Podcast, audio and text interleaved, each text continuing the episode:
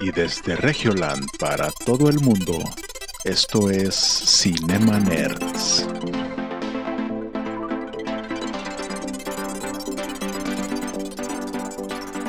Bienvenidos a Cinema Nerds, el podcast en donde hablamos de películas, series y videojuegos.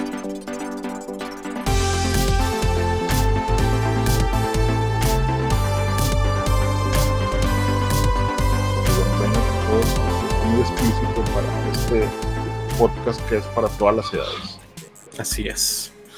Bueno, no todas las edades, lo más probable es que nos odien los viejitos. Si usted tiene, si usted tiene más de 80 años, no sé qué está haciendo escuchando este podcast. No, de hecho, eh, ah, ya, está, o ya retomamos las retro reviews, así que si tiene más de 80 años, quédese, porque ahora sí va a decir, no en mis tiempos las películas, pues sí, vamos a hablar de retro reviews de hace 55 años. Ah, una, una retro review de hace 55 años, una película que marcó la historia más adelante, así que quédese, viejito. Muy bien. También, también traemos chismecito. Traemos, chismes, traemos chismecito racista. Chismecito, chismecito viejito. Y sí es cierto, si usted es octogenario, quédese porque también le traemos un chismecito de un octogenario. Entonces está bien, está bien. Eh, es aquí parejo. Si nos van a funar, nos van a funar en todas las edades. Si no nos funan los, viejitos, los jóvenes, los niños, todos nos pueden funar. Y pues sí, pues por si usted es la primera vez que nos sintoniza o nos está viendo, mi nombre es Jonás y como siempre me acompañan mis amigos Héctor y Eric, a los cuales los pueden encontrar en redes sociales como Tarro Bariguafe. Y a mí me pueden encontrar como Cine Connector a las redes Y- sociales. Y a mí me encuentran como arroba Jonás20, pero si usted es oct- octogenario entonces no sabe de qué estamos hablando, pues ni modo. Pero nos puede encontrar Oh. como arro- arroba Cinema Nerds, o si usted pone en Nos el pueden- buscador de Google Cinema Nerds también. Si van a Correos de México, que ya está a punto de ya no existir, en Correos de México, en la arroba postal cinemanerds.mx.mx de México. Ya imagino Ah. nosotros cuando estemos de esa edad y estemos así diciendo, ¿y estos ves del podcast nuevos que son? Sí, De así- hecho, mi abuelo antes tenía un podcast que se llamaba Los Cinemaners y ahí lo tenemos de invitado y sabe todo, y todo encorvado, viejillo. y- Oh, de mis tiempos, Rápidos y Furiosos 10 era muy buena. No, no, no. ¿Quién iba a pensar que la trilogía que dijo Vin Diesel iba a ser la mejor de la historia del cine? Pero ah, no lo sabemos Y lo- aún. Jerry Waffle decía que era una puntuación de 10 de 10. Sí, Oh, no puedo creer, no puedo creer que las últimas tres películas de Rápido y Furioso fueron mejores que Endgame y toda la saga del infinito. Pero eso lo descubrirás en el episodio 161 de los Cinemaners. Así que quédate hasta el final. Bienvenidos el gancho.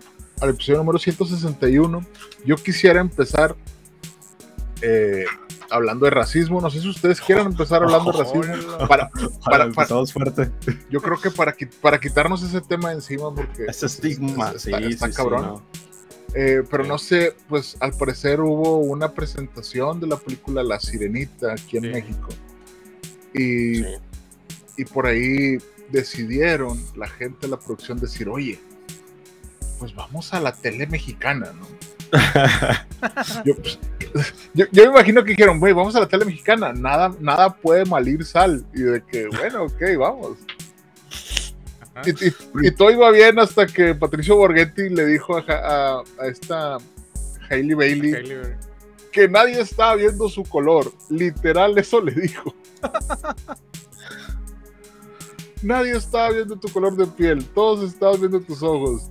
Y tú así como que, eh, capitán novio, cállate el pinche hocico. No mames, todavía cagándola todavía más. güey. No manches.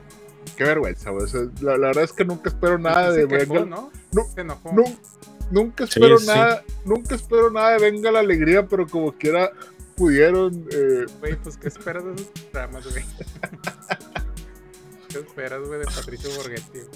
Y por ahí Hailey Bailey sí dijo de que, pues obviamente, obviamente e- ella se ve muy sonriente, se ve muy, muy polite y todo. Pero la verdad es que es un comentario demasiado fuerte, güey, y no puedo creer que lo hayan hecho en televisión abierta, güey. Y ahí- sí. Sí, y lo ella- ella lo que sí dijo fue, oye, güey, si me vas a llevar, por favor, no, llévame con gente preparada, güey, y que, y que hable bien, no, no. que ha tipo terminado la personas". primaria. Sí, Sí, sí, sí. sí. No más. O- sí, o sea, o, o- o simplemente no, no me lleves con los mexicanos. Yo creo que le había dicho así. Güey, es la última vez que voy a México, güey. La verdad es que cuando fui a Cancún tampoco me gustó tanto porque había un chingo de delincuencia organizada. Entonces, pues ya, ya. Esto fue, esto fue la última gota que derramó el vaso. Sí, no. México Pero- pero quedará sí. baneado para las entrevistas de Disney. Pero les encanta venir para acá, güey. O sea, también Rápidos y Furiosos también vinieron. Es que además, o sea, primero está China en el consumismo de películas de blockbuster y después está México. Claro. Somos un público que quieras o no, alguien aquí en Monterrey se ganó un premio, un récord Guinness por ir a ver No Way Home más de 100 veces. No sé cuántas veces fueron, pero Ah, sí fueron más de 100 veces. Y, Y no te Eric. que... No, yo nomás fui tres veces. Para ver si salían otros personajes. Y, no, no, no. No, pero pues la, la gente es en México es un gran consumidor del cine, no del cine mexicano, es muy malinchista, no del cine mexicano, porque cuando digo, hey, vamos a una película mexicana, nadie me hace segunda, entonces digo, bueno, entonces luego la veo. Pero gran consumidor del cine de, de- del cine de blockbusters y de películas, entonces somos uno de los tres, tres países que consumen más cine. Por eso es importante la publicidad de tu película, ya sea en México o en China, pero de preferencia en México. Sí, por lo pronto todos los este, influencers ya traen el spots de Rápidos y Furiosos Sí, sí, sí. sí. y de la serie. Oye, todos están hablando de que es una muy buena película. Totalmente irreal. Totalmente están fuera de sus cabales en el guion. Pero que es una película emocionante. Al menos están diciendo que el villano de esta película es un buen villano, que es Jason Momoa, ¿no? Sí. que también hace ruido que digan palabras muy generales como es una buena película a los caballeros del zodiaco denle una oportunidad es como son palabras son críticas muy abiertas a la interpretación de forma positiva Hmm, ¿por qué lo estarán haciendo?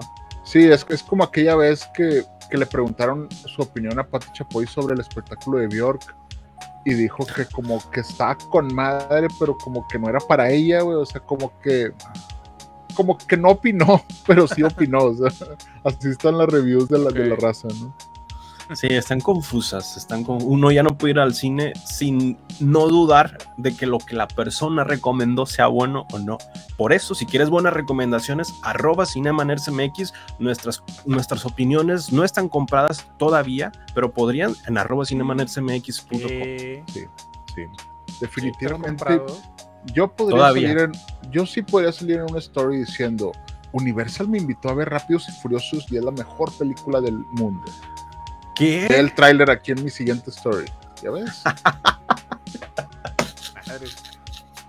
Sí, cierto. Puede ser hashtag Rápidos y Furiosos X, hashtag Universal, arroba Universal, para que vean que sí fui partícipe de la campaña. Wow, ¿cómo Yo te- consiguió el tráiler? Ese es un tráiler exclusivo y nada más Está raro? ¿verdad? Porque está, Sí. en, está en vertical, está como que preparado para los stories. Está extraño, ¿no? O sea, pues, Sí. qué, qué- qué- qué raro que Qué todas las personas que sigo tienen este tráiler, ¿no? Ujú. O que se ve, se ve, pero yo creo que es orgánico, se ve muy orgánico todo. Todo, o sea, Así es, así es. sobre todo cuando terminan de que una promoción de palomitas por no sé Sí, eso ya está medio raro, de que Sí. Está raro eso que dicen. Toda la semana me estuvieron preguntando que qué me pareció Rápidos y Furiosos. Es como que, eh, carnal, inténtale tantito, güey. Inténtale tantito que se vea orgánico, güey.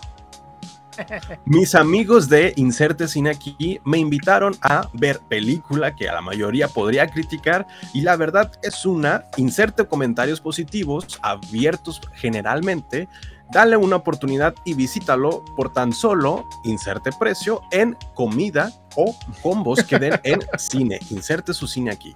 Sí, ¿Listo? Ahí está. sí, Qué buen guion. Eh, Y se, y y- se escucha atrás, come frutas y verduras. Así como que, que, güey, no tiene sentido esto.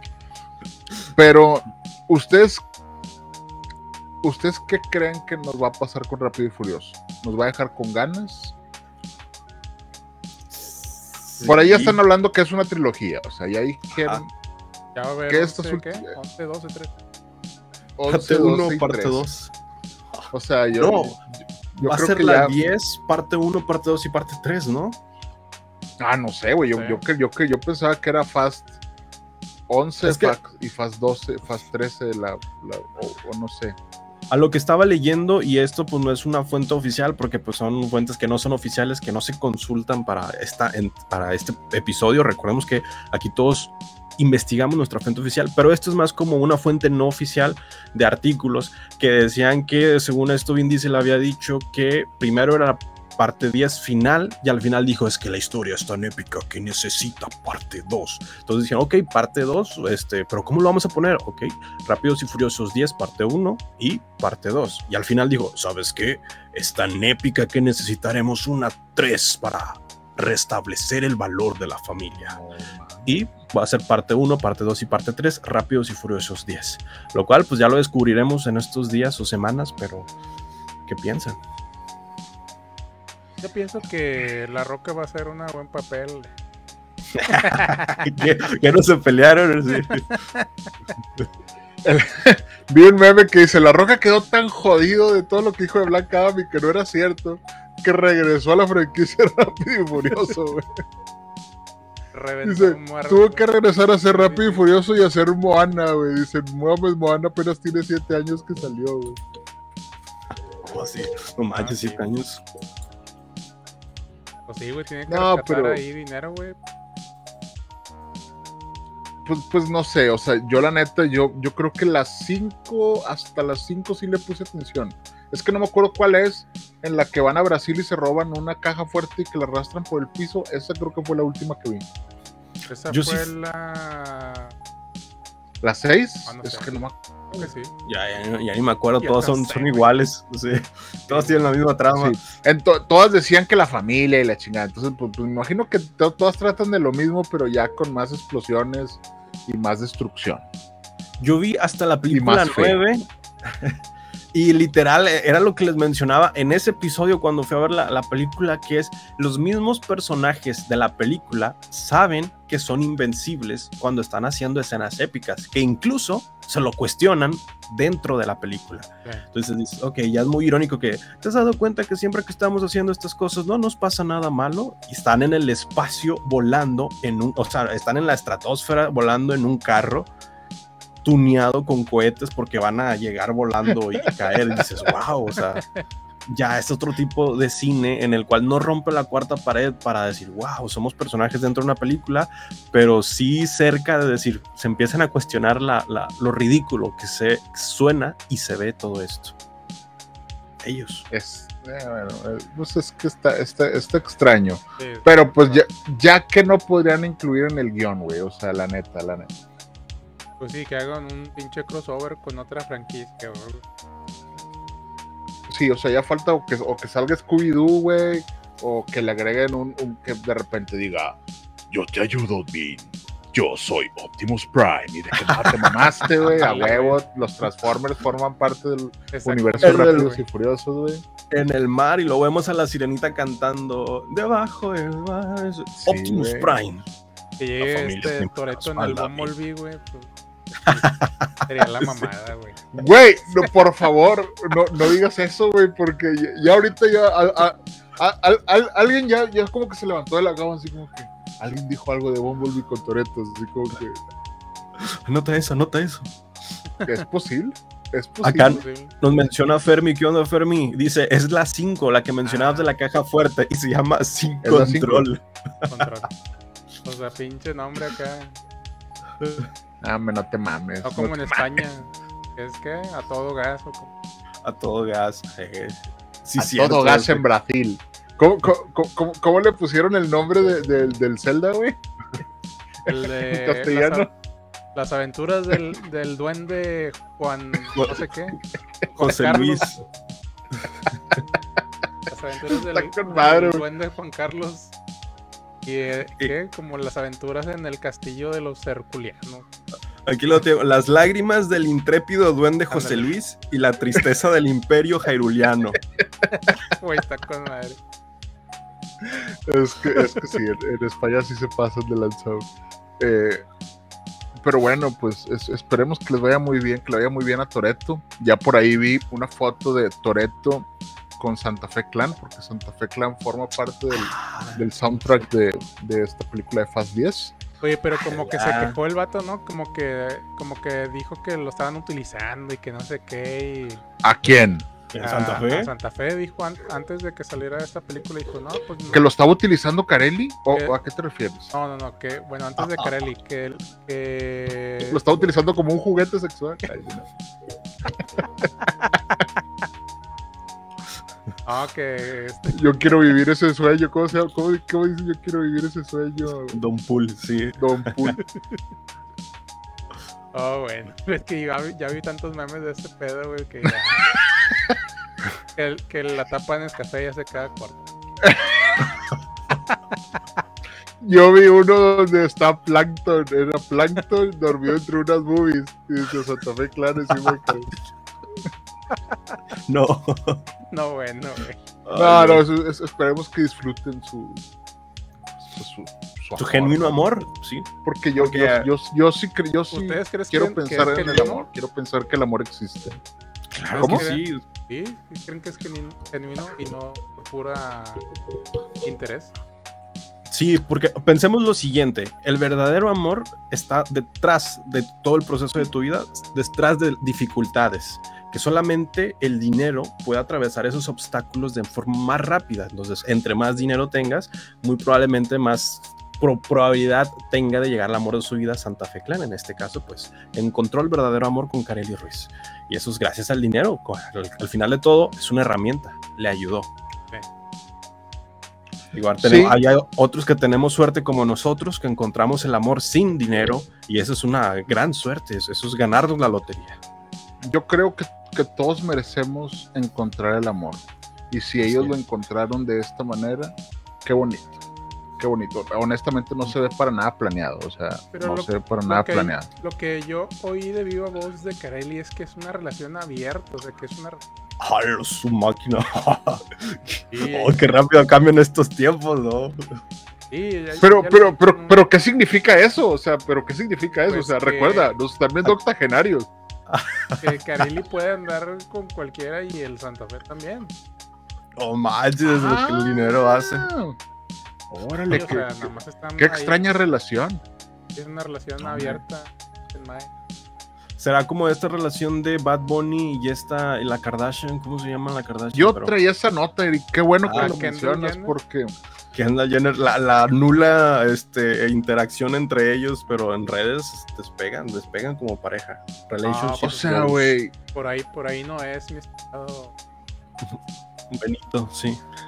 güey, pero es Kendall Jenner, güey. O sea, no- sí. si te dicen, oye, mínimo vas a estar ahí al lado de ella en un juego de, de básquetbol. Yo ahí estaba sentadito sin moverme. Ay, no. Aunque te ¿No? mande la chingada. Yo no le diría nada, él nomás diría, oye, ¿me puedo comprar unas palomitas? Porque tengo hambre. Yo sí le diría así como ¿me puedo comprar? Oye, ¿puedo comprar un refresco? ¿Puedo comprar- Can I borrow a, a- a please? Hablaría así en un inglés muy malo para que ella diga, ay, güey, ¿qué pedo con este güey? No sé, no sé, yo también quiero vivir ese sueño, señor Poole. No es cierto, Valeria, me hackearon la llamada, me hackearon la llamada. Dice Cafermi, ¿este Oiga, no. podcast es de cine o de chismes? Es de ambos por Perdón. mí. Nosotros Perdón, le- le- perdón. Les, les advertimos que también era de chisme, Sí, sí, de la sí. farándula del cine. Pero es, que- es, es, que- es que honestamente sí, sí me siento un poco mal por Bad Bunny, güey, porque pues como que no lo pela la, la morra, ¿no? Y yo siento que es, siento que es como esta relación que tenía Renata con el otro, ¿cómo, creo- cómo se llamaba este güey de Marte Duele, güey? El, el Eh, personaje, güey. Gustavo se llamaba. No me acuerdo, No, no güey. me acuerdo. No, no, Pero no. sí sé que- Entonces, entonces hay una morra que le dice, güey, si chingue su madre, güey, si te gusta el, el frijol, pues dale, ¿no? O sea, una de sus amigas dijo, oye, güey, esta está perdida, enam- perdidamente enamorada de este pinche naco, Ajá. pues, pues está bien, o sea, Pero yo siento que es como si este vato se enamorara, pero de Jimena Sarillana en la película, güey. Que realmente es como que no, güey. O sea, nunca va a pasar. Ulises, ¿no? Ulises, Ulises, exactamente. Sí, Ulises. Entonces no sé. No, no, no sé si Bad Bunny es Poncho Herrera o Ulises. Pero uno de los dos es. Ulises. Ah. Nah, yo- o sea, yo creo que obviamente debe de haber dinero ahí. En, en- espero. Espero que haya, que, que haya dinero de por medio. Porque. Porque si no, pues están jugando contigo, carnal. O sea, desde ahorita te puedo decir, Bad Bunny, date cuenta. O sea, como que. ¿Qué onda, güey? No hay interacción. No, no hay no hay arrumaco. Nosotros, eh, a si tú comparamos la, la relación de Kareli Ruiz y Santa Fe Clan, acá sí hay arrumaco, se ve amor, Ah, se sí. ve enjundia, se ve como que este güey está aprovechando todo lo que pueda. Y, y lo, y que, oye, güey, tres minutos sobres, tres minutos, carnal, yo me la voy a fletar. O sea, yo- entonces, pues está bien, está bien. Pero bueno, pues. Pues lo que como- aguante, lo tú- que... Sí, o sea, eh, pues es que, es, es que no sé, güey. Siento que, por ejemplo, Kanye West era el, el rapero más grande de la historia hasta que llegaron las Kardashians, güey. Entonces, Sí, imagínate, Sí, sí, sí.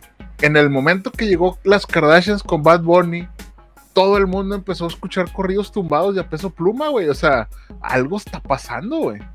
Sí. Algo, algo está Kardashian. pasando, al- algo está Sí. pasando ahí. Aparte se está vi- vistiendo así como norteñón, ¿no? Con las botones acá pitoneando. Ay. Y se está adaptando a los tiempos, los tiempos están cambiando, el reggaetón ya no está siendo vigente Sí, como antes. Ya le va a cambiar. Sí, muy pro- pro- próximamente en este podcast esperamos tener aquí, no sé, a los, a al viejo Paulino, güey, o a alguien del norteño, porque nos estamos quedando atrás. Sí. No, está bien. Creo que por ahí se fue Héctor o el video de Héctor, algo así. Ahí está, regresó, pero. Ah, ya regresó, ya Ahí regresó. está, ya regresó. Ya regresó, ya, ya re- ya- Ya Es que como, como que te fuiste, güey. Como que dijiste, déjame, voy a, a esconder mi disco del viejo Paulino que tengo aquí atrás para que nadie se dé cuenta que soy fan. Pero no, bueno, ya hablamos de Rápido y Furioso, ya hablamos del racismo contra Hailey Bailey. ¿Qué más notas traemos el día de hoy? Tengo una, una nota rápida. Y esto ya es más como nota rápida, paréntesis, y es que si recordamos en episodios pasados, recomendamos mucho ir a ver Avatar, la forma del agua, en cine, porque literalmente eran los mejores efectos visuales hasta la época que hemos visto. Ahora la noticia es que llega a Disney Plus el 7 de junio. Entonces, si quieres ver esta película, llega el 7 de junio, pero yo creo que ahí ya vas a notar esa sensación de, wow, pues qué guion tan sencillo tiene esta película. No tiene gran cosa, a diferencia de que si lo hubieras visto en IMAX 3D cuando los Cinema Nerds te lo recomendaron. Si lo viste así, disfrutaste de todas las escenas visuales y dices, wow, este pez es como si fuera tan real, me siento en un mundo subacuático con furros azules. Pero ahora que llega a plataformas de streaming, pues la vas a ver como todo mortal, como una película muy sencilla. Aunque sean los efectos increíbles, lo vas a ver en una pantalla muy pequeña. Si es que no lo ves en el, en el celular, como Scorsese no lo recomienda. Pero pues ya está en cines, eh, no, en cines ya estuvo, ya está en plataformas de streaming el 7 de junio. Sí. Ya, ya tenía ratito en digital, pero, pero eh, qué bueno que ya podemos verla de, de manera legal. ¿no?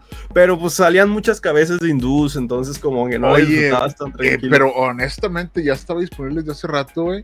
Y yo nada más aguanté la primera media hora y le dije, no, no, no, no voy a invertir tiempo en esto, güey. O sea, Es que es, es eso, dura tres horas y creo que si la ves en casa o la ves en digital va a ser pesada de ver. Sí, Si la ves en el cine, dices. Ajá. Si la ves en el serie es como que, pues, ¿qué, qué hago? Ya estoy aquí, güey, pues me la aviento, pues ya que se acabe la película. Pero si estás en casa Sí. te puedes distraer muy fácil. sí. Pues a lo mejor verla, en- verla en partes, que yo creo que sí es posible. Sí. y no le pierdes el hilo.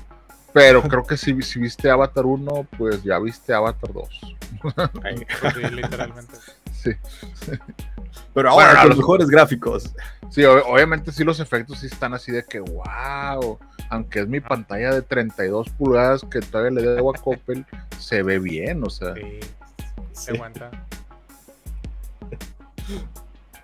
Oh, no, no. Yo traía, yo, Ah, ah, adelante, adelante, adelante. No, no, adelante, adelante. No, no. pues que continuando con esto de las plataformas, También el tío, el tío Amazon trajo la película de Air, o más bien conocido como Nike Air. Ah. Y ya está disponible en Prime Video. Ya la pueden ir a ver esta película. El, el logo de, de Nike. Cómo crearon la, la marca de Jordan. Tenis Jordan. Pues, pues yo ya la vi. ah, está bastante tenida. Algunas cosas que sí, medio aburren. O sea, tiene, tiene, tiene de todo, pero está, está ahí. Está aceptable la película. Tiene, yo le pongo 7 puntos.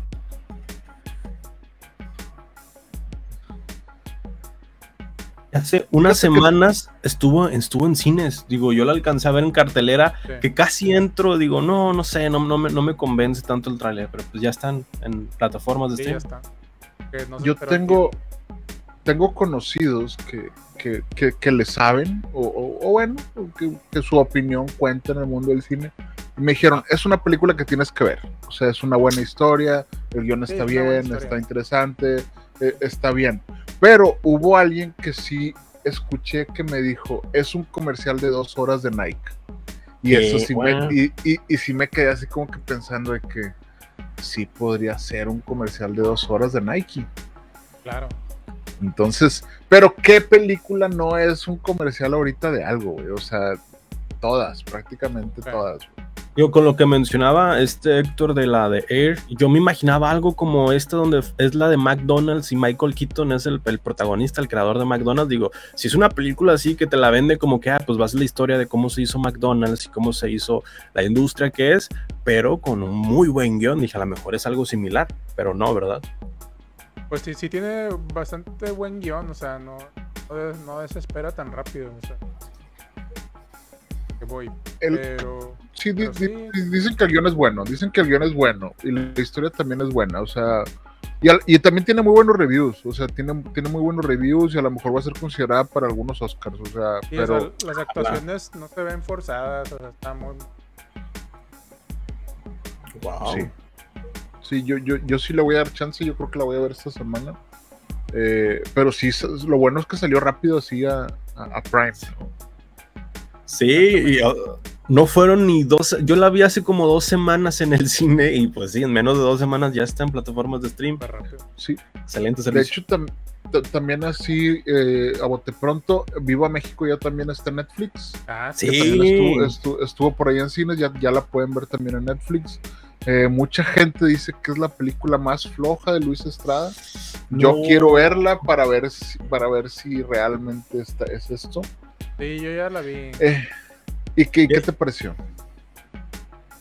Obviamente sobreactuado en algunos personajes, este arquetipo. Lo que sí es que pues sí dura tres horas y No que dura tres horas, güey. está bien No, cansado, güey. Verla, güey. Vea- Veanla en streaming por dos, ya. Está muy, muy cansado. Velocidad o sea, rápida. Yo sí la vi en partes. ah, ya la vi en parte. La fui llevando calmadita porque sí está pesadita de ver.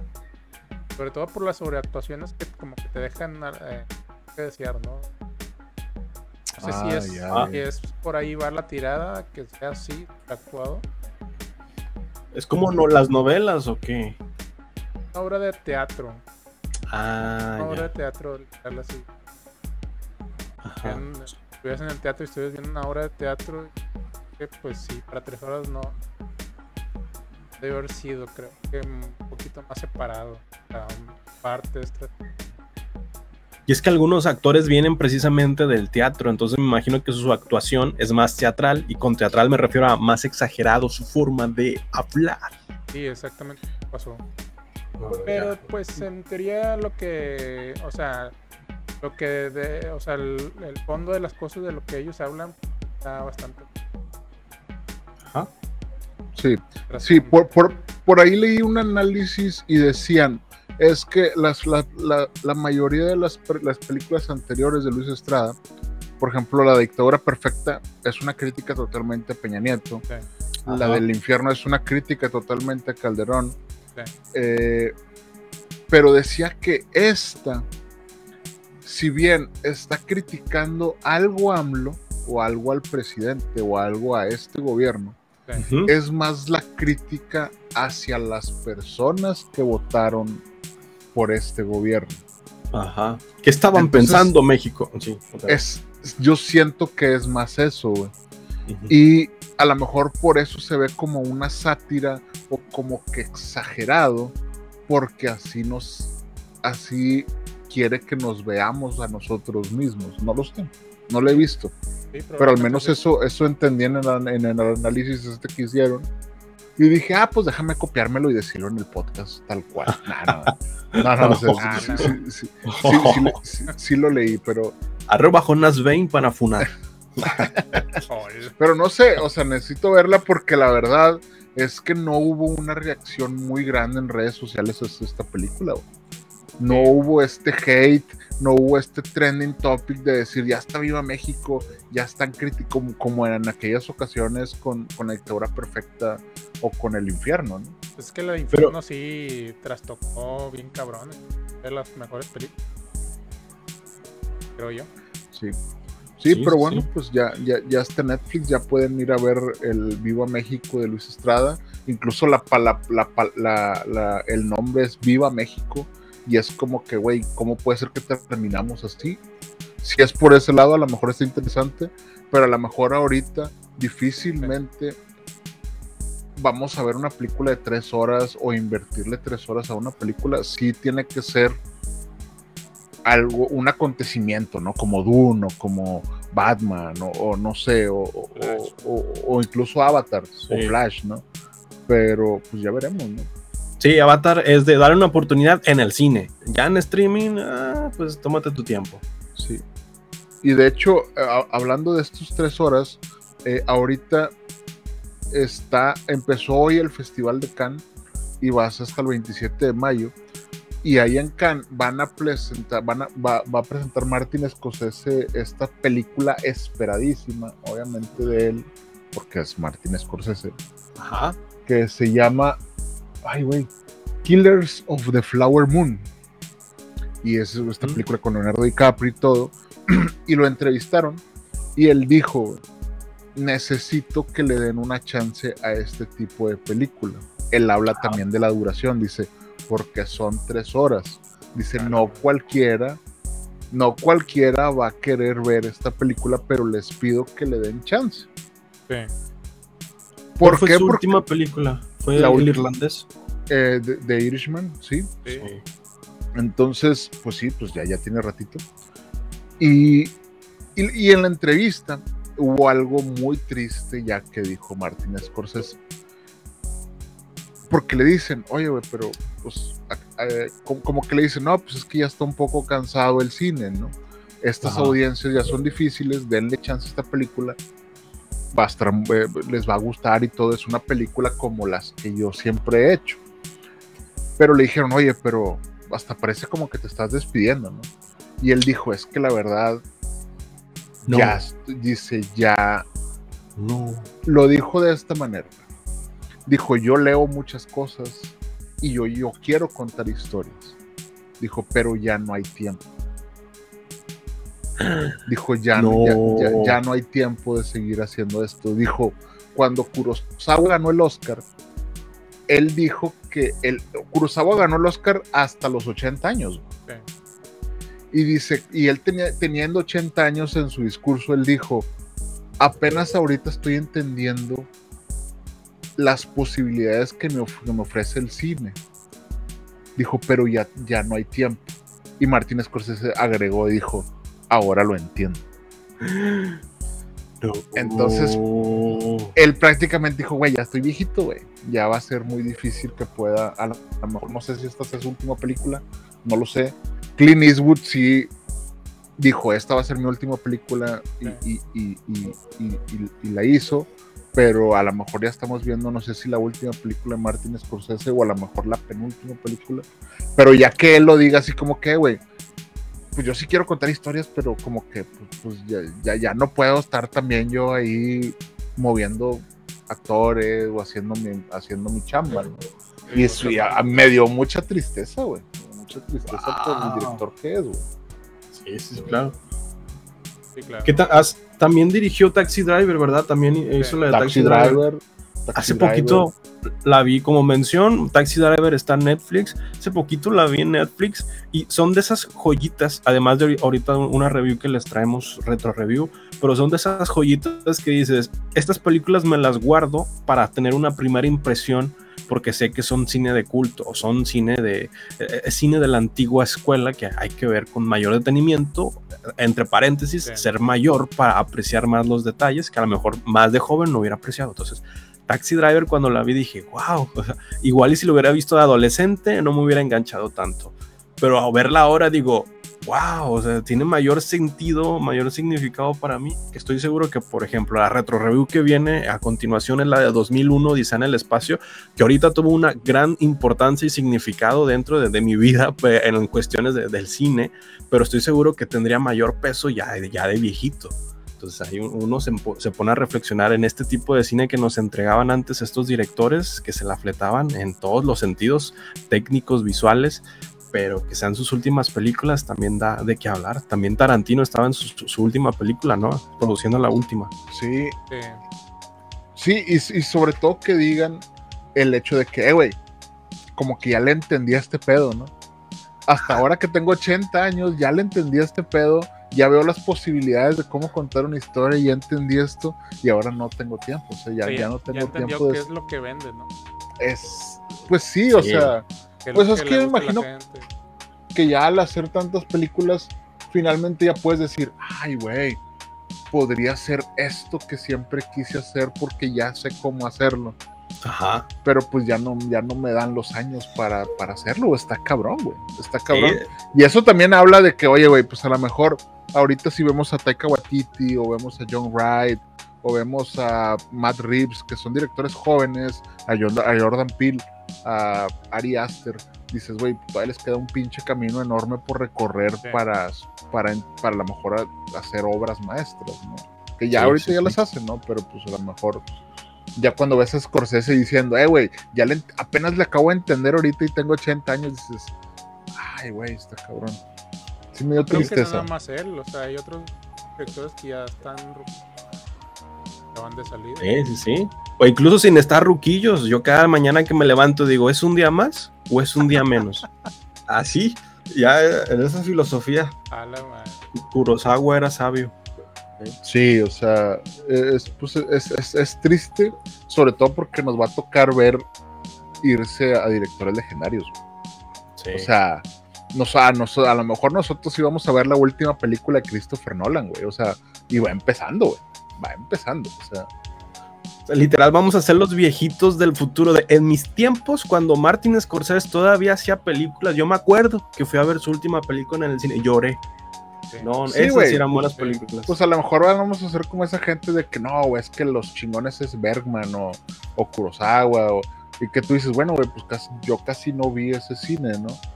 Entonces, pues, pues a nosotros nos va a tocar decir, güey, no mames, güey, nosotros vimos The Irishman, güey, y lo vimos en Netflix, fue, fue esas primeras, de las primeras películas que duraba casi cuatro horas y que, y ahorita tú estás viendo muchas películas de media hora, carnal, o sea, no, o sea, eso no es cine, eso no es cine. Muchas películas de media hora que tú estás haciendo en tu casa, eso no es cine.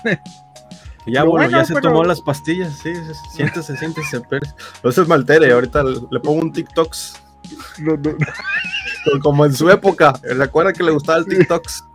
sí, aquí, aquí están los TikToks de la Carely Ruiz, esa que dice. A la- Sí, así de que, que, que- qué triste que murió trágicamente hace aquí muchos años, pero aquí. Fe.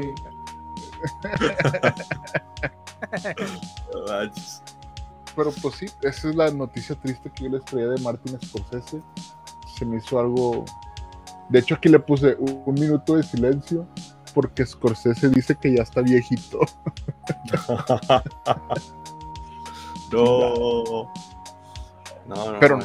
Pero no sé, no sé si quieren que hablamos ya del, del elefante que cada vez se está haciendo más grande el día de hoy, que ¿Qué? es el doblaje de Spider-Man Sí. Into the Spider-Verse. Ah, sí, cierto. Sí, sí, sí. Y es que, ¿qué notas vimos el día de hoy, 16 de mayo del 2023? Algo importante en el mundo de doblaje ha pasado. ¿Qué pasó? Pues que salió de- salieron, salieron todos los, todas las personas que, que están doblando en, Sí. en Spider-Man to the Spider-Verse, que como son un chingazo de personajes, pues hay muchas personas conocidas, ¿no? Sí, sí, dentro de los que están en el mundo del ahora Star Talent, diagonal doblaje, que no son actores de voz, no son, no son como tal, no es su profesión, sino que son influencers o Star Talents, es Javier Ibarreche, quien va a ser La Mancha, Juan Guarnizo, que aún no se descubre qué Ah, Juan personaje va a ser, Alex Montiel, que ya se eh, perfiló como el buitre, Andrés Navi, que ya algunos están cansados de verlo, leí muchos comentarios de esto, están cansados de verlos en películas de doblaje.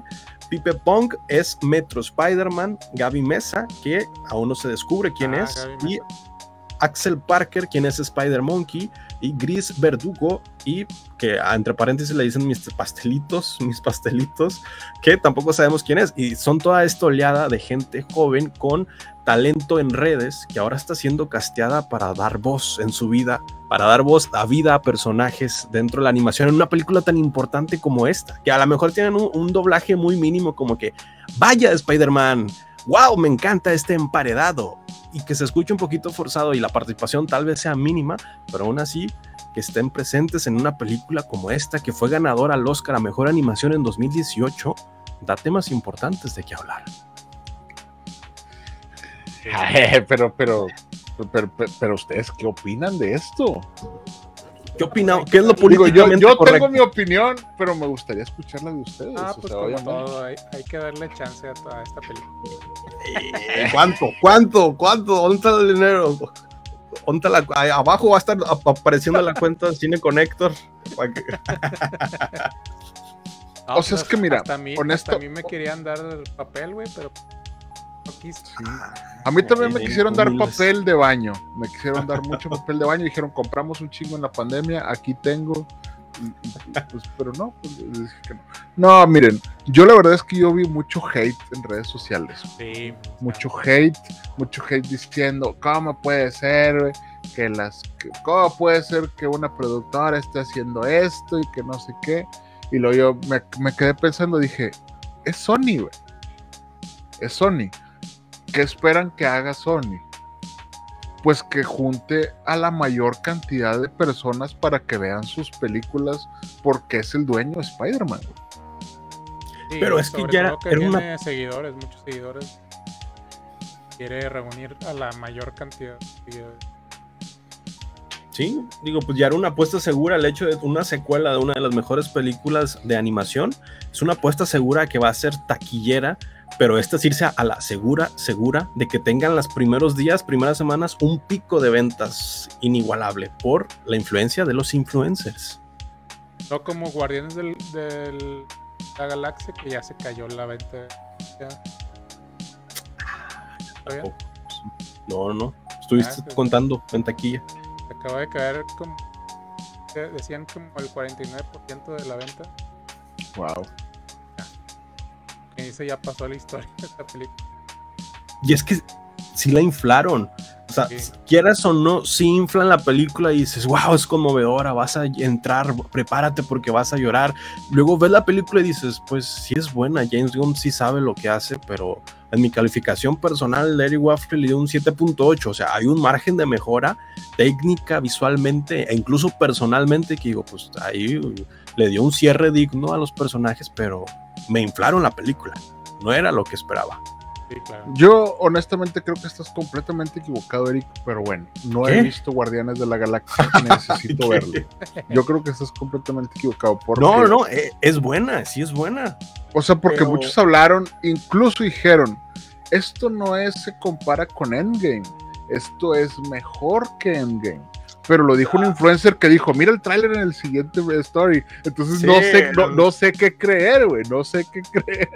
Ver, dejó pensando porque es que Endgame, que, que queramos o no, es una película histórica del, del cine y tiene muy buena producción efectos visuales e incluso guiones. Entonces, que sea mejor que Guardianes de la Galaxia. Guardianes de la Galaxia tiene buena historia y buenos personajes. Endgame tiene todo a su favor, desde lo económico hasta la producción, diseños, efectos visuales, historia, todo. por gran mayoría de budget, de, de presupuesto. Pues, Pues sí, pero la mira, Galaxia sí vale la la- pena. La mayor cantidad de, de- de cosas que yo leí, que yo dije, estoy de acuerdo, es Los Guardianes de la Galaxia Volumen 3 es mucho mejor que la mayoría de la última fase del MCU. Ver, eso sí. Entonces, güey, ¿cómo- ¿cómo puedes no, no estar de acuerdo con eso, güey? Entonces Sí. dices, bueno, o sea, pues, pues sí, hay un punto ahí. Pero el tema es que estábamos hablando del doblaje y de su opinión sobre los influencers. ¿Ustedes creen que está bien? Yo pienso que los tiempos están cambiando y nos vamos a tener que adaptar a esos tiempos. Y esos tiempos requieren a personas con influencia en redes que jalen a las personas que podrían o no estar interesadas en su película a que vayan a ver la película no por la película, sino por las personas que participan en esa película que van a traer. Es una estrategia un poco macabra y que le den más paso al Star Talent que pues están desplazando también actores de doblaje, que eso no significa que les quiten el trabajo, porque pues los estrellatos de, les- de do- actores de doblaje, como lo es Emilio Treviño con la voz de Miles Morales, pues tiene su papel, este, Miguel Ojara tiene su papel, los personajes principales tienen su papel como actores de doblaje, se mantiene, eso se respeta, porque sin eso la película se cae, al menos en el doblaje español. Sí, sí, eh, al, español. Si vemos eh, películas eh, antepasadas, no sé, a mí me costó un poquito de, trabajo como editor no quitarle la atención al excesivo diseño y edición de voz en Sonic la película con la voz de Luisito Comunica. Digo, lo hace bien, pero no es él como actor de doblaje haciéndolo bien, es el productor de audio, el- el ingeniero de audio que está arreglando eso con cortes y modulación de voz y todo lo demás. Entonces, se escucha bien esa película, pero tiene gran trabajo de postproducción detrás. Y muy probablemente pase con esta película de, Spider- de Spider-Man. Probablemente sí se escuchen muy bien sus participaciones, pero eso también requiere que sea más tiempo de producción con los ingenieros y en, la- en los ingenieros de audio. Entonces, son nuevos tiempos, nos vamos a adaptar y pues vamos a ver qué pasa con todo esto. Yo en lo personal. Yo me quedaría con los actores de doblaje que estudian y trabajan para ejercer eso y que al final de cuentas el resultado en el cine se nota, se aprecia y resalta. Y también tu oído nota cuando no es un actor de doblaje. Eso está muy curioso, pero tú notas cuando el actor de doblaje no, no es, es actor de doblaje y cuando es Star Talent. No sé si vieron la, la- la de la era de hielo cuando salió Germán Garmendia y luego luego se, se- se sentía el acento chileno como que uy vas a el acento Sí. y dice sí aquí se nota un, un sobreesfuerzo pero por ejemplo Alex Montiel ya tiene muchos mucha filmografía bueno pues ya tiene varias películas de Tortugas Ninja que ya va entrenando la voz Tortugas Ninja Bob Esponja va entrenando la voz y se va pues, ejerciendo entonces de poco a poco pues van ganando experiencia y van ganando también renombre en el mundo del doblaje entonces ¿quién no dice que el día de mañana los Star Talents, luego cuando se les acabe la fama en redes, puedan migrar a este tipo de películas como actores de doblaje? Como pues puede que esté pasando. Pues sí, o sea, es que finalmente también muchos decían, es que son, están agarrando críticos de YouTube. Y es como que, honestamente, güey, yo no pienso darme un balazo en el pie. Porque yo creo que cualquiera que crea contenido como nosotros, pues también le gustaría participar en una película, güey. Aunque Claro. tú, y, y uno se prepara y a lo mejor ha tomado cursos o lo que sea, y dices, güey, yo no, yo no veo mal que Juan Guarnizo tenga dos líneas en, en, Into the Spider-Verse, güey. Yo no veo mal que, que Gaby Mesa tenga tres o cuatro líneas. Sí. ¿Por qué? Porque, pues es gente que le ha estado chingando, güey. Es gente que le ha estado chingando, que ya tiene sus seguidores. Sí entiendo el, el tema maquiavélico de utilizarlos por los seguidores. Sí. Que eso se me hace pinche. Y yo sí, a lo mejor yo, si yo tuviera tantos seguidores como yo, sí diría, pues me, me están casteando por esto, porque yo tengo muchos seguidores, porque voy a hablar de la película y porque pues la gente va a seguir mi consejo y va a ir a ver la película. Sí. Pero de eso a que no lo merezcan, yo siento que el hate es de personas que a ellos no les tocó, güey. O sea, finalmente, pues finalmente tienes envidia, carnal, de que a Juan Guarnizo lo agarraron para hacer este, este doblaje, que lo más probable es que, pues, bueno, su, personaje sí, sí, está así como que, pues, él dijo que era un Spider-Man, pero todavía no sabemos qué Spider-Man es. Entonces, pues a lo mejor sí tienes envidia, carnal, si, si le estás tirando hate, pero ¿por qué no puedes decir, güey, pues qué chido, güey, que Juan Guarnizo le tocó, porque yo también hago contenido y a lo mejor en unos años a mí también me va a tocar, güey. Y luego, van a y luego van a sacar este, este tweet donde yo estoy tirándole caca y diciendo, güey, tú te estás haciendo lo mismo. O sea, pues no, güey. O sea, eh, Solo que ahora es tu turno. Sí, güey. O sea, yo sí siento que mucho el hate es envidia de que, oye, güey, pues no te escogieron a ti. exactamente. Y ya, que, que estén preparados o no, pues yo creo que si te dicen, oye, güey, vas a hacer estas líneas, pues lo más probable es que consigas a alguien que, te, ayude. a sacarlo, a sacarlo, güey. ¿Por qué? Pues porque tú quieres hacerlo bien, güey. O sea, yo he visto a Carlos Vallarta, güey. Su doblaje me gustó un chingo en Attack on Titan. También está en, una serie de Netflix. Y yo digo, no mames, pero ese güey viene haciendo doblaje desde hace un chingo, ¿no? Javier Ibarreche estudió teatro, güey. Obviamente el vato sabe de doblaje, güey. A lo mejor eh, este, los Montiel, los dos, porque pues, los, dos han hecho doblaje, pues a lo mejor también están curtidos en eso. Y estos nuevos, estos nuevos Star Talents, pues a lo mejor van a hacer un buen trabajo, un buen trabajo, no, no lo sabemos. Bueno, he escuchado a Andrés Navi y a Gaby Mesa en otros eh, proyectos y Gaby Mesa se, ve el esfuerzo. Andrés Navi deja, deja que desear. Sí, o sea, obviamente. Habrá quienes que se aprovechen y. Exacto. Sí, y, pues obviamente todo es una prueba, güey. O sea, yo cuando, cuando supe que Chumel Torres hacía una, la voz de un, de, lo, de un perrillo de pets, dije, no mames, güey, qué chingón que Chumel Torres haga y, dice una línea, dice, ay, aquí estoy. Es lo único que dice, güey. O sea, no, si está, a lo mejor si le quitaran, como dice Eric, si le quitaran el trabajo a un actor de doblaje y se lo dieran a un influencer, yo sí diría, eh, güey, no seas mamón, güey. O sea, que, que, que, Goku lo hiciera Juan Guarnizo, sí diría, eh, güey, ahí está Mario Castañeda, no te, no te mames, no, te mames. hasta eso en redes, en Twitter, sigo varios actores de doblaje y algunos tienen crítica negativa al respecto, que es desvalorizar su trabajo, pues sí, para darles este espacio a estos Star Talents y puedan acaparar más audiencia a cambio de que pueda afectar, no sé, ya tanto el salario o el trabajo de otros, de sus compañeros. Dices, bueno, pues unos sí se sienten, eh, se sienten mal por esto y otros, pues están, más que nada los fans están apoyando también esto. Es que yo lo, yo creo que también creo es que tiene que ver mucho la película, que son un chingo de personajes porque es un multiverso. Entonces, pues ahí es como que, ah, bueno, pues es que en esa película hay oportunidad de que pase esto. ¿ah? Pero si tú dices, oye, güey, no, güey, es que en la película de The Flash, güey, los actores de doblaje son puros influencers, dijeras. No, no, no, mames.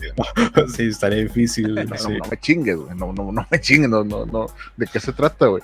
Que Warner Bros. a lo mejor se haría algo así. Pero, pues no, o sea, no. ¿Quién sabe? Pero pues yo creo que está bien. Dentro de lo que cabe, está bien. Y yo creo que el hate puede llegar a ser envidia. Pues sí. Pero pues si al final alguno de nosotros tres nos ofrecen hacer cualquier línea, cualquier película, pues vamos a estar emocionados y lo vamos a postear en redes sociales y, nuestra familia va a estar con madre, güey. Nuestros amigos van a estar orgullosos de nosotros.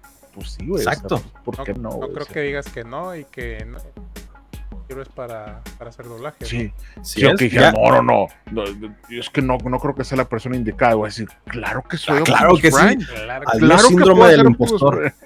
claro, ¿quieres que doble a Thanos? Claro que puedo doblar a Thanos.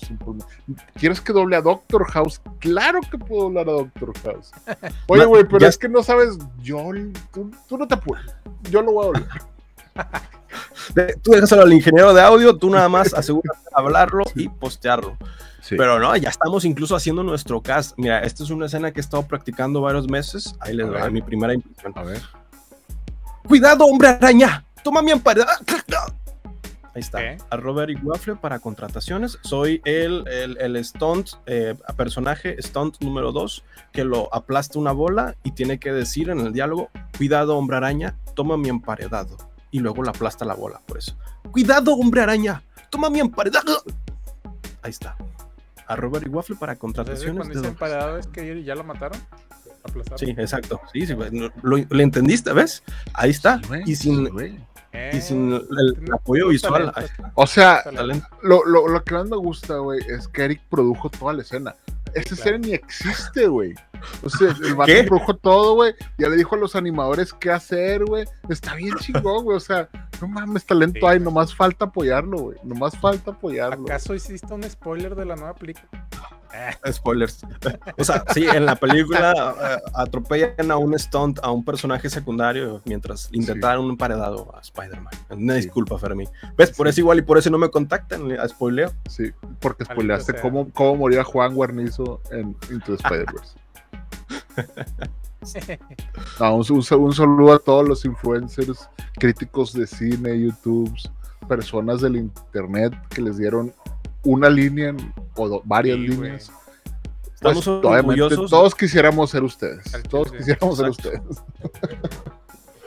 Sí, pues, e- es un ejemplo para nosotros de crear contenido, al menos de cine o sobre tu rubro, te llega algo, te lleva a algún camino. Y ese camino Sí. esperemos que sean proyectos el mundo del cine.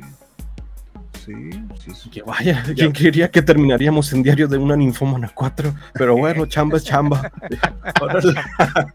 La madre. Así de que no, pues nunca pensé que me fueran a castear como esta persona del, del remake de Brokeback Mountain, pero bueno, pues le puedo decir que pueden hacer dos vaqueros en- en un- en un- No en un- mames. cuidando un rancho, ¿no? Así como que bueno, pues, pues, pues, ni modo. tengo que salir. O una escena de sin sombrero. No hay vaquero. Eh. Ana, bueno. Arroba Pero sí guapo Chamba, chamba, no importa, con que llegues, con que sea de cine. Ay, no. De hecho, Ay, en, güey. en- en- ahora en Cannes se va a presentar este, este corto que es de Almodóvar, güey, Ajá. que, que lo está haciendo Ethan Hawke. ¿Y quién? Es que no- Pedro Pascal y Ethan.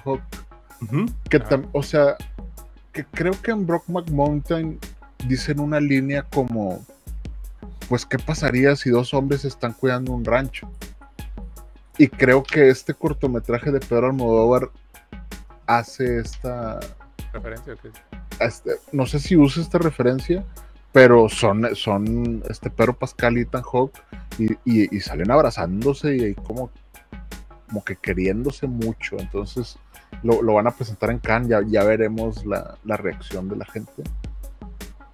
Y creo que también van a presentar Asteroid City de Wes Anderson. Ah, sí, cierto. Entonces, Ah, eh, va, va- va- va a estar interesante este, este, este festival de Cannes, que ya también le están tirando mucha mierda, pero pues así pasa, ¿no? Que, creo que porque Sí. estaba Johnny Depp, estaba una película de Johnny, presentó Johnny Depp o algo así, entonces pues ya, ya veremos. No sé si traemos alguna otra nota, ya nos vamos, Sí. traemos un review, Traigo la retro review.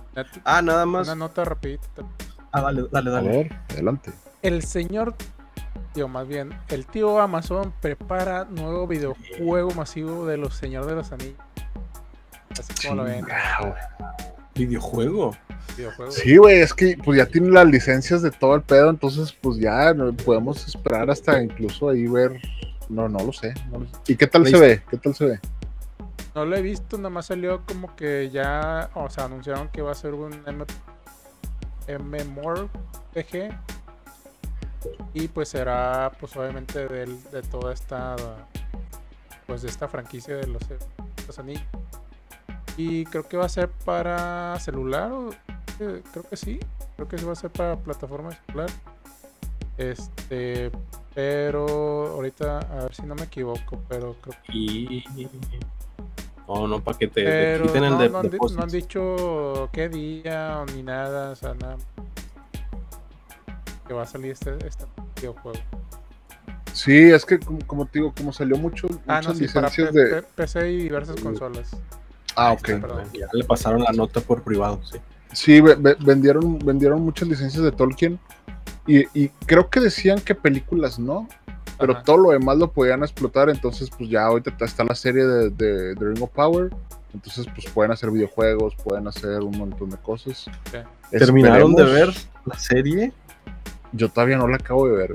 Había una estadística, lo mencionamos, no, hay una estadística alta de personas que empezaron la serie y no la terminaron. Pues es que una- imagínate no- jugar Señor de los Anillos acá versión Elden Ring o algo así parecido. Estaría con madre, Estaría, la neta estaría con madre. Sí, con madre. Sí lo, sí lo, sí lo compraría. No, no, está bien, está bien. Sí, entonces, pero sería de Amazon. De, sí, Amazon Games se llama ahora. Ya. Pues ya, ya, ya, ya veremos ahora, ahora que con, con la presentación de, de Zelda, que todos estaban hablando de, de Dale, Tears Zelda, de Tears dale of the con la Kingdom. fuerza. y luego, y, y- y como que le estaban haciendo el fuchi a toda la gente que se lo descargó antes porque se filtró. Y es como que, "Eh, güey, ¿para qué chingos spoileas? Y la gente que se, se acaba así de que, güey, no me interesa, yo quiero jugar a Nintendo Ah, Switch. sí. Que las- los estaban este, criticando porque no era un videojuego con gráficas chidas. No, no es, es la- el mismo motor de gráfica que el Breath of the Wild, que es el antecesor, pero es un juego, o sea, cuando uno te, cuando te pones a investigar sobre el juego, las temáticas, o sea, las mecánicas que tienen, cómo respetan las leyes de la física y los estados de la materia dentro de un juego, te das cuenta que quizás los programadores de ese juego no han visto su familia desde hace seis años, que es el tiempo que, que han hecho de una entrega a otra entrega de este tipo de juegos, y es porque o sea, compartí un video en Twitter donde se supone que eh, a- lo ponen a prueba dentro del juego, que si tú tienes dos trozos de carne, congelas un, un trozo de carne con una flecha, no se va a mover ni a la misma dirección ni con la misma fuerza cuando lo dispares, porque va a actuar según el estado de la materia en el que esté el elemento. Si ya sea si es carne, se mueve a una velocidad y tiene una resistencia a tal golpe. Pero si congelas ese trozo de carne, tiene una resistencia y velocidad distinta. Con eso, dices, hay leyes de física aquí, hay leyes de estado de la materia en el juego y hay un mapa expandible que pues te puedes tirar desde literalmente desde los, cielos, el terreno de los cielos y caer al piso donde está el terreno de, en medio. Y luego aparte hay un mapa subterráneo. Son tres mapas enormes que puedes explorar sin pantallas de carga. Pues eso ya es algo que dices esto lo puede emular un Nintendo Switch pues al parecer sí. Y los gráficos pues no tienen no es la gran cosa en gráficos. Que el director de God of War Ragnarok creo que lo estaba, le estaba tirando este juego, pero pues es que cuando lo analizas técnicamente, eh, eh, no que- importa si la historia Es no que te no gusta. importa. Es que no importa, güey, si no es 60 frames o si no está corriendo a 4K, güey. Lo que importa es la pinche historia, güey, el desarrollo y la física del juego, que es muy... Oye, Güey, ¿de qué me sirve que Death Stranding se vea bien chingón si realmente estoy llevando paquetes de un lado para otro? O sea, ¿Eh? es, es, es ese. Death, Death Stranding también está bien chingón, pero es- fue, fue un mal ejemplo. Y es que Pero- hacían comparativas de, a ver, ¿me volvería a jugar el God of War Ragnarok? Probablemente no. Fue una gran primera experiencia, pero probablemente no me volvería a jugar este juego, al menos en una gran cantidad de reviews.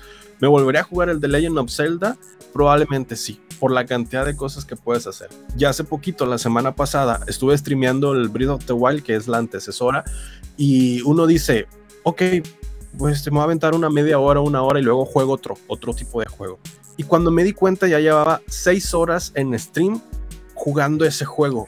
Porque es enganchante no en la cantidad de la historia y cómo avanzo la historia y cómo progreso, sino es, "Hmm, ¿cómo puedo hacer esto? Y el mundo es abierto. Entonces hay distintas formas de hacer una cosa o una misión secundaria, una misión que pueden ser muy creativas, como los clips que ya están saliendo en redes que están creando hombres paja con, con y que explotan y todo es eso, es decir, puedo hacer aquí de todo y hay muchas formas de hacer las cosas que es muy entretenido jugar este juego, independientemente de la historia.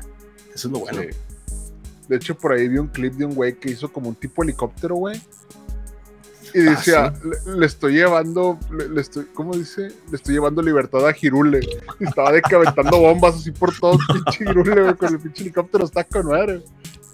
Sí, es, es- es la creatividad, es el límite. Es como, es como cuando de niño te daban legos y plastilina. Claro. Lo que pudieras armar con legos, lo que pudieras armar con plastilina, pero ahora en este juego y hay muchas posibilidades. Digo, al menos yo me sorprendí que dije, wow, es el primer juego que juego durante más de seis horas sin darme cuenta que jugué seis horas. Y esto es, es el claro ejemplo de todo el potencial que tiene el juego. Muy bien. muy No, bien. pues está muy bien el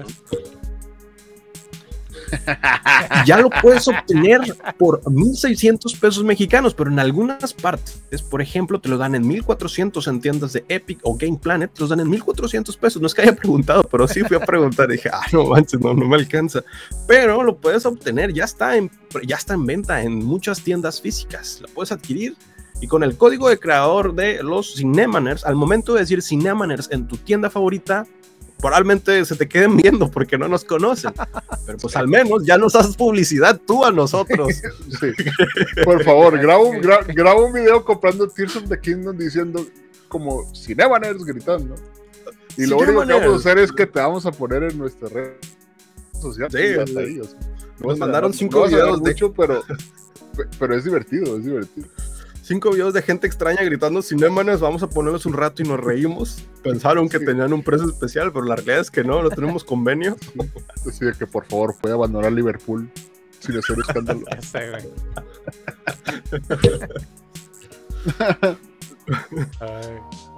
Oigan, yo nada más traía una, una apunte nada más. Apunte para no dejar a Disney que la segunda temporada de Loki se estrena el 6 de octubre.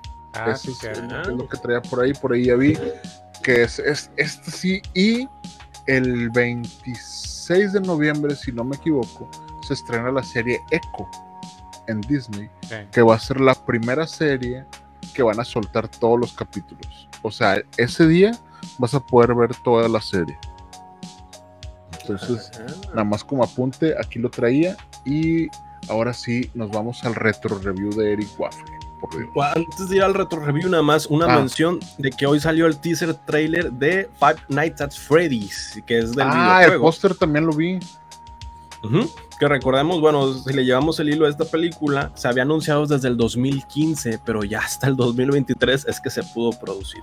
Digo, al menos vi el teaser trailer y el protagonista es este Pita. No recuerdo de los Juegos del Hambre, pero no recuerdo cómo se llama en la vida real. Pero es el que sale en la película de Satura y el que sale en nombre de Pita en los Juegos del Hambre. Pero, pues bueno, ya salió un primer vistazo a Five Nights at Freddy pinta que va a ser una adaptación muy buena, al menos se ve tipo The Last of Us, que ese tipo de buena adaptación al juego.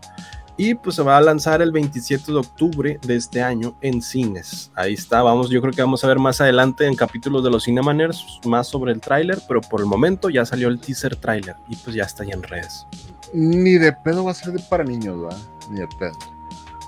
Yo creo ¿Quién que sabe? no sé, Pues puede es que, que, el, sí. es que el juego sí es para niños, güey. O sea, Ujú. Entonces no sé si esta película, si es un, si es un live action, pues pueda ser para niños. A lo mejor sea, que sea categoría de B o, o PG-13 o algo así, no lo sé. O sea, no, men- no menciona nada de la categoría, no se ha mencionado nada de su categoría, pero pues es una adaptación al juego, muy probablemente, no sé, adolescentes, a lo mejor. Bueno, ya ver, ya llevaré a, a Liam para que se traume viendo los animatrónicos porque tiene todos esos pinches juegos, güey. Entonces, es obvio que va a decir, güey, me me ibas a ver Mario, ahora iba a ver Five Nights at Freddy's. Y pues, lo, lo llevaré. Pues bueno, bien. nos pasamos Pero- a la retro review. Es el 27 de octubre, esta, esta película.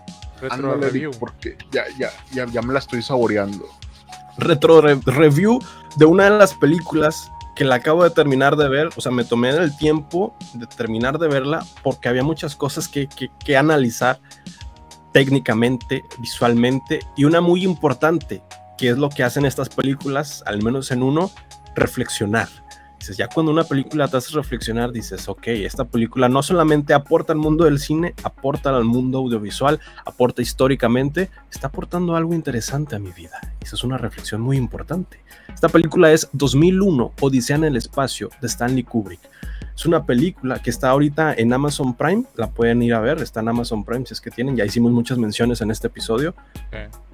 Pero vale la pena la mención y la retro review porque son de esas películas que uno va guardando, al menos en mi caso yo dije, esta película al menos la escucho, la veo muy compleja para ver en este punto, o como estudiante de cine dije, esto muy probablemente me sirva para analizarlo más adelante en transcurso, cuando me haga director de cine, que eso nunca pasó, o sea, nunca, bueno, sí, fui director de cortometrajes independientes, pero no de cine. Y... Sí, no te vas a morir mañana, no te pures. pero precisamente por eso, porque dije, tengo que verla en tres etapas. La tengo que ver joven, la tengo que ver a grande adulto y la tengo que ver viejo. Y esta película es trascendental. El hecho de encontrar un monolito y que el monolito es una especie de una piedra, un rectángulo gigante, este negro con una aleación de metal que no dice nada, no se ve nada. No entiendes por qué un monolito ha aparecido hace 4 millones de años, 4 mil millones de años o 4 millones de años, cuando la época de los primates, de las primeras eh, evolución del simio a hombre, apareció dentro de un conjunto de simios. Entonces, ¿qué hace un monolito, una roca vertical? De la nada aparece de un día para otro. ¿Qué aportes? Después vemos un segundo monolito en el año de 1999 que se encuentra en la Luna. Han descubierto que tiene al menos estos 4 millones de años, o más de 4 millones de años, enterrado en la luna. El hombre ya ha evolucionado a ser el hombre que conocemos, al menos en el año de 1999. Y se descubre otro, otro monolito, o para ellos el primer monolito, que cuando lo descubren, irradia o emana una señal tan fuerte y poderosa que electromagnéticamente conecta a, en, este, en la película es Júpiter, en, en la obra de la novela es los anillos de Saturno, es Saturno, pero en la película es Júpiter. Entonces, pues, ¿qué hace el hombre? Se pone un viaje de la Tierra hasta Júpiter para ir a investigar esa señal, una misión de reconocimiento con una nave enorme en el cual está integrado una de las inteligencias artificiales más imponentes hasta la época, que ya es el año 2000-2001, que es HAL 9000. HAL 9000 es una inteligencia artificial que se encarga de controlar la nave que tiene dos tripulantes a bordo, que son los encargados de llevar tres naves criogénicas con tres personas muy importantes que tienen que descongelar o reanimar cuando lleguen a Júpiter para esa tarea de reconocimiento. Entonces, la sinopsis parece sencilla. Un monolito que se encuentra en varias partes del mundo, en, eh, en pocas partes del mundo, en varios periodos de tiempo, que van de una misión de la Tierra a la Luna a Júpiter en toda esta categoría, en este traslado de la misión, hay al menos unas tres, unas tres historias secundarias que van, se van uniendo a una historia general. Lo importante es que esta película cuando la vi me voló la mente a nivel técnico de decir, estas ideas fueron hechas antes del año de 1968. El hombre si es que el hombre llegó a la luna, llegó en el año de 1969, es decir, un año de diferencia, y la película ya marca factores estéticos y tecnológicos de un presente actual en nuestra época de al menos del 2030 o sea, de, aquí a unos cinco años, el 2030, de viajes en el espacio, sobre la tripulación, sobre las naves, sobre incluso los trajes. Si el hombre llegó en la Luna en el año de 1969 con un diseño muy parecido a la película de, la, de, la, de 2001, Dice en el espacio, sería, sería inspiración de esta película, pero lo importante es el hecho histórico. La película sale antes de que el hombre llegue a la luna y tiene temas que a día de hoy son relevantes, al menos en el mundo de, todo esto del espacio y cómo funcionan las máquinas. Esto me causó mucha intriga porque dije, ¿cómo es que visualmente están haciendo esto? Incluso se ve mejor que Star Wars de la época, se ve mejor que muchas películas actuales. ¿Cómo es que Stanley Kubrick hizo esto? Y pues bueno, me dio la curiosidad y empecé a investigar sobre la trama, sobre cómo funciona esto, eh, sobre qué novelas están adaptadas. Hay mucho tema y hay mucho hilo que después adaptaron a esto, pero lo importante es lo emblemático que fue para mí esta película en esta época y decir, wow, esta película está adelantada a su época, tiene muchos elementos que son actuales y la reflexión de esta película es sobre uno mismo, sobre la, la, identidad que tienes como ser humano y la trascendencia que tiene tu especie en el universo. Así de compleja y de poética es esta historia. Además, que lo que sorprende de esta película es que el, soundtrack es lo que vemos en películas en el futuro. La, esta danza en la luna que es tiriririri, ti, ti, ti, ti, tiriririri, Sí, es pura orquesta. Ajá. Que todas estas películas, eh, todo este soundtrack emblemático vienen de esta película. Dices, ah, de ahí viene la caminata en la luna. De ahí viene todas estas esta soundtrack emblemático que dices, ah, son clásicos de, de Box Bunny o de Warner Bros. Y no, vienen de esta película del 2001. Y dices, ah, de aquí viene todo esto. Pues bueno, es una película que me gustó bastante. El final no lo entiendes y lo tienes que pensar una y otra vez. Y cuando se ves entrevistas hacia el director Stanley Kubrick, dice, hice la película con la intención de que no le entendieras a la primera. O sea, si le entendiste a la primera, hice un mal trabajo como director. Entonces, pues lo hizo muy bien porque no le entiendes a la primera, pero ya una vez investigando, vas entendiendo sobre lo que trató de, representar en esta película, a los niveles técnicos, que, dificultades técnicas que tenían para la época, cómo lo solucionaron, y pues que se adapta muy fiel a la obra de este autor de la novela gráfica que no recuerdo el nombre, pero luego lo investigo y se los paso.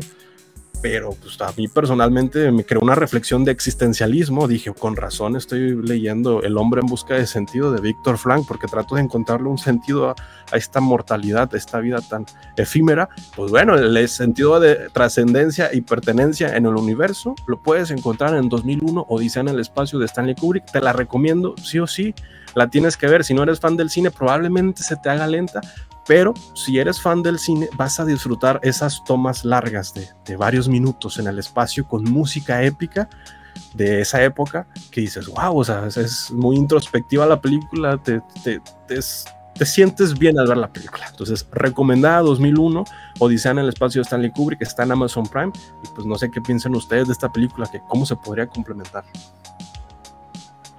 Sí, pues es una película que, que, creo que se tardó 15 años en hacerla. Wow. O sea, ¿por qué? Porque él quería que todo fuera físicamente como debe de ser. De hecho, hay una escena en la que se suelta un astronauta, ¿no? Y está a la sí, deriva sí. en el espacio y, uh -huh. y tú, escu o sea, tú escuchas lo que escucharía un astronauta, que es nada. Que es, es este silencio de nada y, y, por eso dicen que es muy científicamente muy.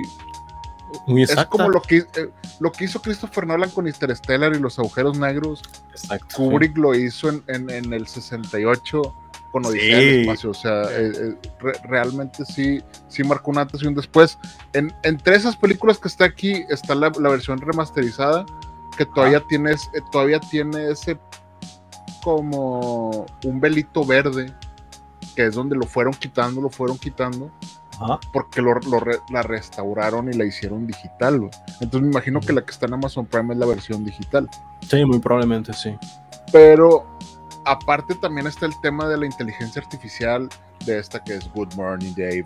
Y, y todas estas pinches escenas donde también el hombre está batallando contra la tecnología.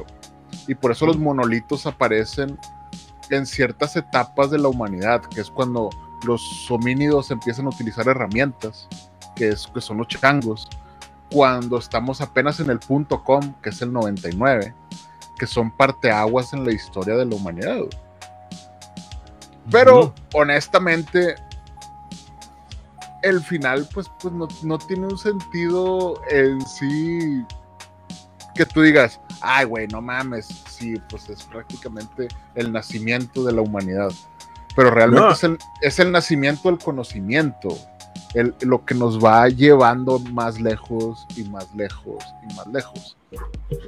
Justo aquí, ya que no, no va a ser un spoiler si hablamos de esta película porque es de 1968, o sea, tienes, tuviste 55 años para ver esta película, vamos a hablar de spoilers. Sí, tú señor octogenario, ahorita estás, estás gozando así de que con madre, pues, no, no, no hay pedo, ya la viste. Ahí sí, sí. Vamos a explicar de qué trata 2001 Odisea en el espacio en menos de 5 minutos. Corre tiempo. Odisea en el espacio, en resumen de esta película, es la trascendencia del ser humano en el universo. ¿Por qué vemos tres monolitos en la película? ¿Por qué primero con los homínidos, como decía Jonás, cuando hace 4 mil millones de años, por qué en la Luna y por qué en Júpiter vemos el monolito, que dice, se dice que es el mismo monolito? Porque el monolito se encarga de la evolución del ser humano. Entonces, al inicio, están con los homínidos, con los monos, que se encarga de dar las herramientas o de evolucionar. En, la novela gráfica se supone que el monolito en las noches funcionaba y resplandecía para eh, de manera inconsciente entrenar a los, a los changos, a los monos, para ver cuál de todos ellos era el más capaz de adaptarse y de evolucionar. Y cuando los que se acercaban, que no eran los, los candidatos indicados, el monolito no se encendía pero se iba encendiendo con estos simios que veían el potencial. la primera prueba era armar una cuerda, que los, monos viejos usualmente no podían armar una cuerda ni, ni hacer nudos, pero los jóvenes sí. Entonces el monolito se quedaba con los simios jóvenes. Y fue así como fue evolucionando la humanidad hasta que un día desapareció el monolito y pues ya se dio por entendido que pues, la humanidad no, no necesitaba el monolito, al menos por ese transcurso. Después lo ven en la luna en la Luna es porque ya fue la segunda prueba de que el hombre, con su tecnología y herramientas, pudo visitar otro planeta y estaba capaz, eh, capacitado, según esta, el universo, para llegar a la tercera prueba, que era ir a Júpiter. Si llegaron a la Luna, ya tenían las herramientas para llegar a Júpiter.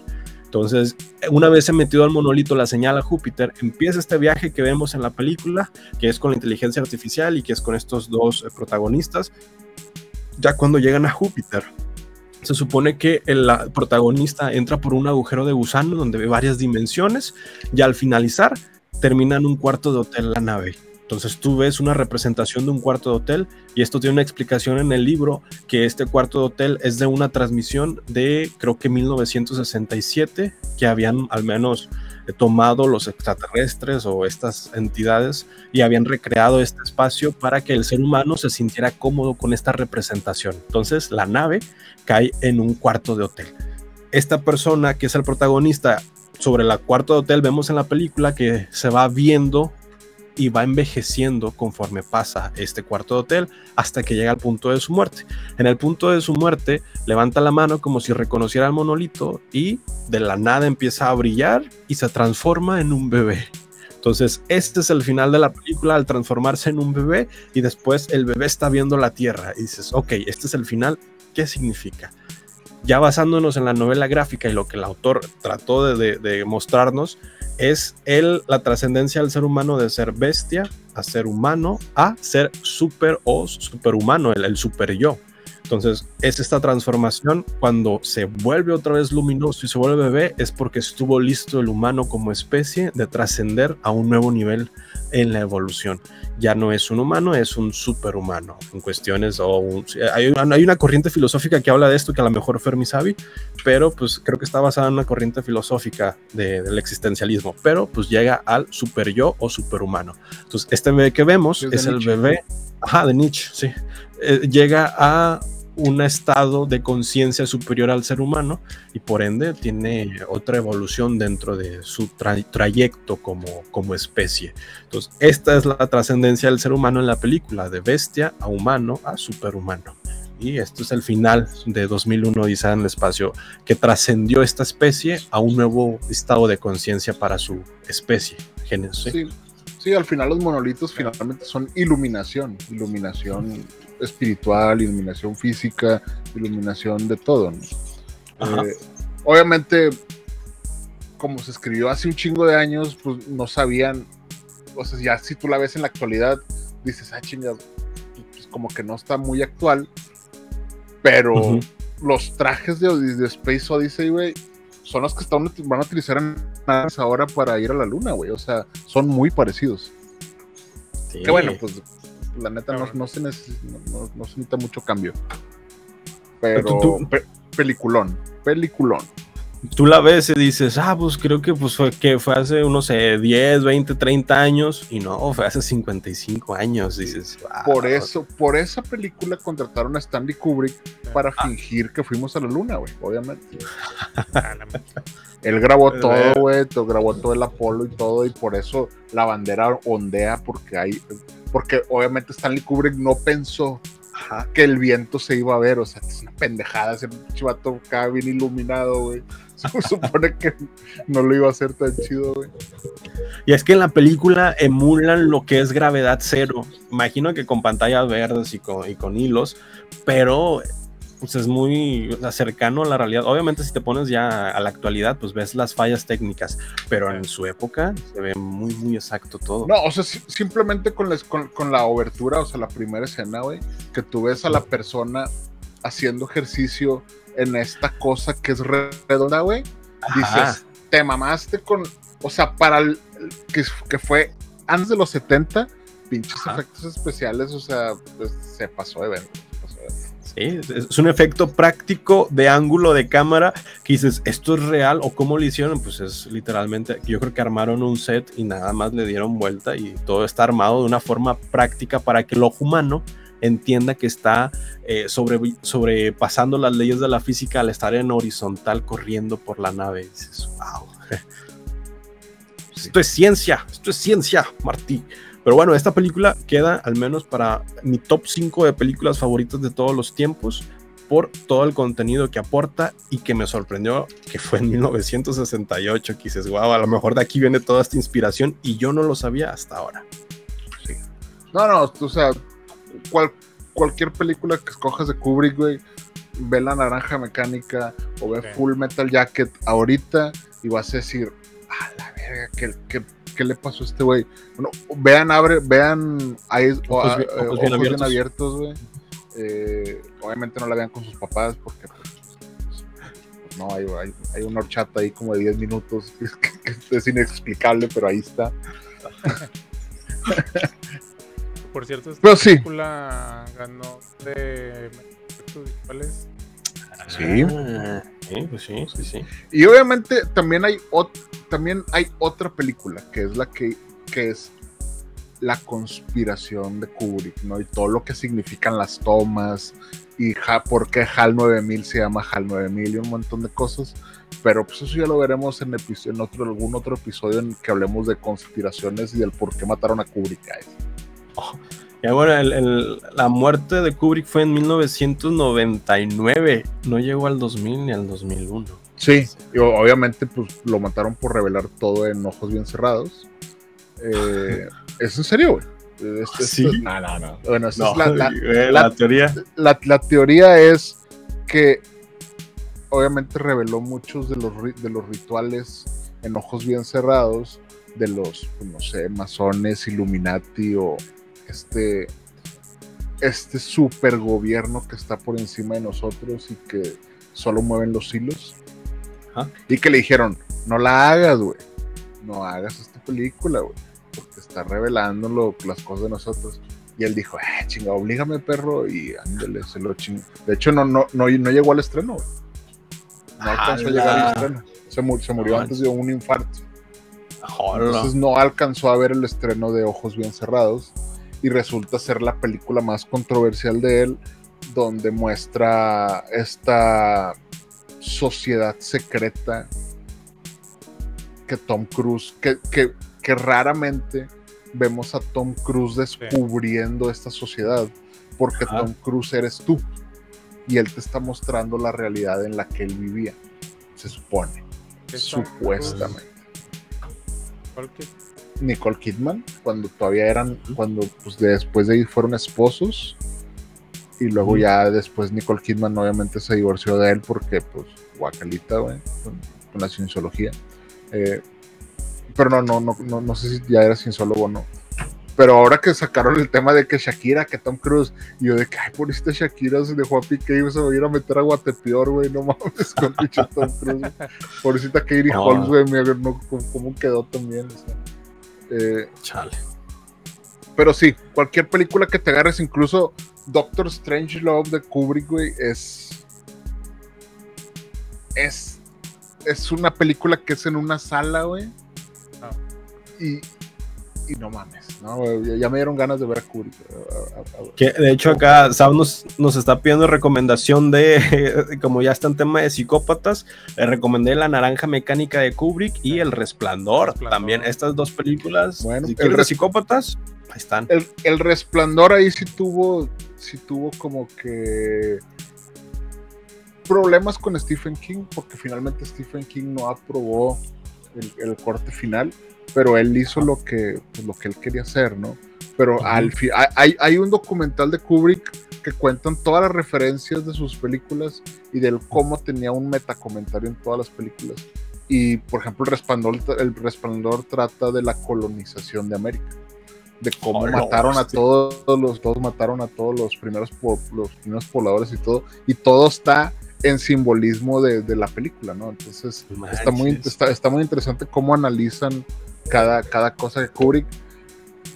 Que no sé, o sea, honestamente, a lo mejor es como que nosotros queriéndole darle sentido y el Kubrick era de que nada, está con el resplandor, ahorita se va a volver yo loco ya aquí, ya, güey, o sea, pero bueno. No, que tienen lo suyo. Hay escenas que dices, aquí hay, al- o sea, hablan de la pandemia. En 1968 habla de una pandemia y al cómo no se está informando de una pandemia a nivel mundial porque la población puede hacer un caos con esa información. Y dices, "Hmm, 1968 hablando de pandemias mundiales, interesante. 55 años, 53 años después, ¡boom! Pandemia 2020. Pero acá dice este SAF, eh, eh, excelente. ¿Por dónde las puedo ver esas dos? El Resplandor, yo la vi en Amazon Prime y La Naranja Mecánica está en Netflix. Sí. Odds, odds. Nomás tengan cuidado, no, no son películas para ver en familia, o sea, son Sí, ¿no? Por ejemplo, la naranja mecánica es el tema de la ultraviolencia y cómo, la, la cómo el ser humano es violento Ajá. Y cómo puede cambiar esa violencia sin querer él. Entonces, eh, obviamente unas actuaciones de... una de las mejores actuaciones, la música está con madre, obviamente la, en todas las películas sale la mirada de, Stan- de- de Stanley Kubrick, pero si quieren ver también una película bien chingona, vean Full Metal Jacket, que habla de la guerra de Vietnam. Ah, sí. Y ese es un peliculón también. eso es un peliculón. ¿Esa dónde está? La Full Metal Jacket. Full Metal Jacket creo que está en Amazon Creo Prime. que está en Y si Sí, no, ¿verdad? creo que está en HBO Max. Es que no es que están todas repartidas las, las de Kubrick. güey. Pero cualquiera que quieras ver de Kubrick te va a dejar así como que, ay, güey, que acabo de ver? Y luego la vuelves Sí. a ver otra vez y ya como que te gusta. Sí, sí, sí. Grande, grande Kubrick. Gracias. Bien. Pero bueno, pues si no tenemos nada más que recomendar, Adiós. pues yo creo que nos Adiós. podemos ir despidiendo. Ahora sí, Héctor, despide el episodio. Y este fue el episodio 161 de Los Cinemas, donde 10 rápidos y 3 furiosos cinéfilos hablaron de Kubrick, de las, de las locuras de Loki y ¿qué más hablamos? pues un sinfín de... Pues habla- hablamos de racismo, de, de poquito racismo hablamos, del poquito racismo Ah, que sí. tienen los mexicanos. así, De Scorsese. Temas. de Spider-Man y demás cosas. Y pues nos pueden ver cada semana, martes a las 9 de la noche. Nosotros nos puedes encontrar como como Arroba- arroba, Jonas, arroba Jonas Bain. Y arroba Eric Waffle. y arroba cineconector y a nosotros como los cinemas MX en todas las redes sociales. Y nos vemos como cada martes. Eh, la siguiente. Bueno, Nos vemos, señores. Nos despedimos con este soundtrack. Tiririririn, tin, tin, tin, tin, tiririririn. para que duerman a gusto, bajen ese son. de este. Bueno, ahí Bueno. nos vemos. Sobre. Nos vemos. Nos vemos. Ahí está. Ahí estamos fuera. Gracias por escucharnos. Búscanos en redes sociales como Cinema Nerds MX, en donde no solamente hablamos de cine, sino también de series y videojuegos. No olvides seguir este podcast, darle like y suscribirte. Gracias. Hasta la próxima.